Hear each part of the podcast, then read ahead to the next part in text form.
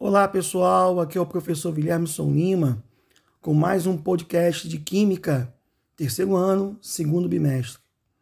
Vamos agora diferenciar o que é pilha de eletrólise. Pilha é um processo espontâneo em que os elétrons migram do anodo, polo negativo da pilha, para o catodo. Exatamente esse movimento dos elétrons através de uma placa de circuito eletrônico, né, seja no radinho, seja num carrinho, num brinquedo, é que promove o movimento ou o som. Ou seja, uma conversão de energia química para energia elétrica. Nesse movimento espontâneo, nós utilizamos as reações químicas com formação de novos produtos e utilizamos a espontaneidade dessa reação e do movimento dos elétrons para produzir pilhas, baterias, como a bateria de automóvel. Né?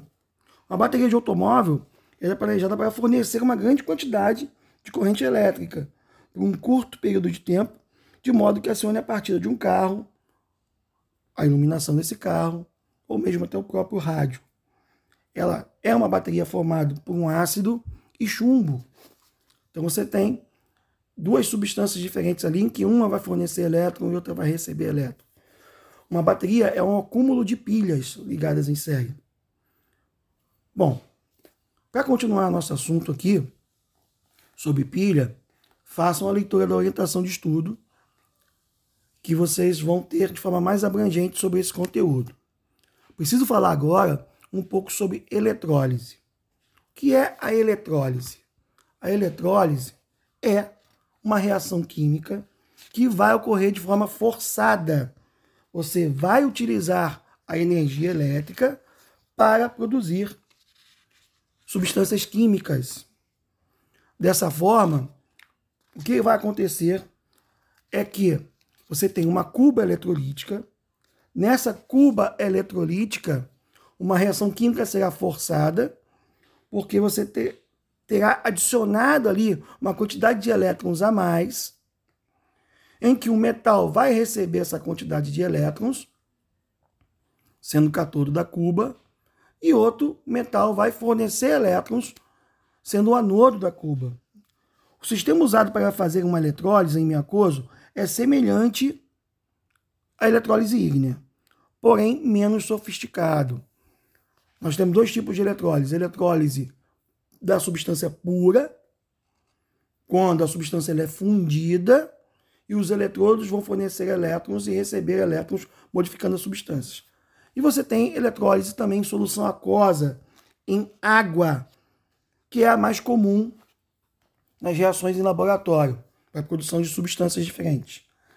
Então, recordando aqui, pilha é um processo espontâneo de oxorredução, e a eletrólise, que pode ser ígnea ou aquosa, é um processo forçado em que você fornece energia elétrica para produzir substâncias químicas.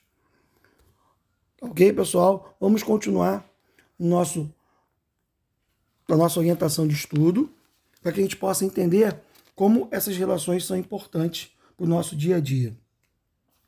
Muitas reações químicas de eletrólise são importantíssimas para a produção de muitas substâncias como por exemplo na galvanoplastia, que é uma técnica que permite dar revestimento metálico a uma peça.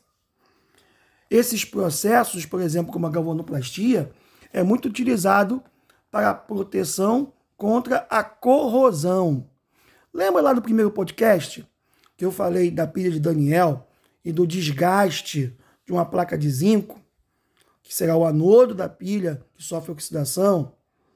Bom, quem não já viu, por exemplo, um portão de ferro enferrujar? O oxigênio está lá reagindo com o metal, retirando elétrons do metal, permitindo a oxidação desse metal.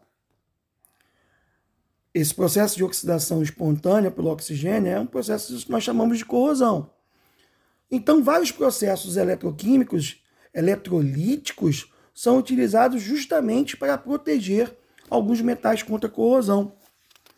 Isso é muito comum no nosso dia a dia, principalmente para as indústrias. Imagina uma plataforma de petróleo em alto mar, um ambiente salino. Lembra lá da ponte salina? Então, muito condutor, formado por placas metálicas. E esses metais podem sofrer corrosão espontaneamente. Então, algumas técnicas precisam ser adotadas e no processo de eletrólise eletroquímico é um processo muito utilizado para isso. Então, essa é a diferença entre pilha e eletrólise. E todas as duas têm uma grande aplicabilidade no nosso dia a dia. Tá, pessoal? Vamos continuar nos nossos próximos podcasts. Espero que vocês tenham gostado desse áudio. Um grande abraço a todos e até a próxima.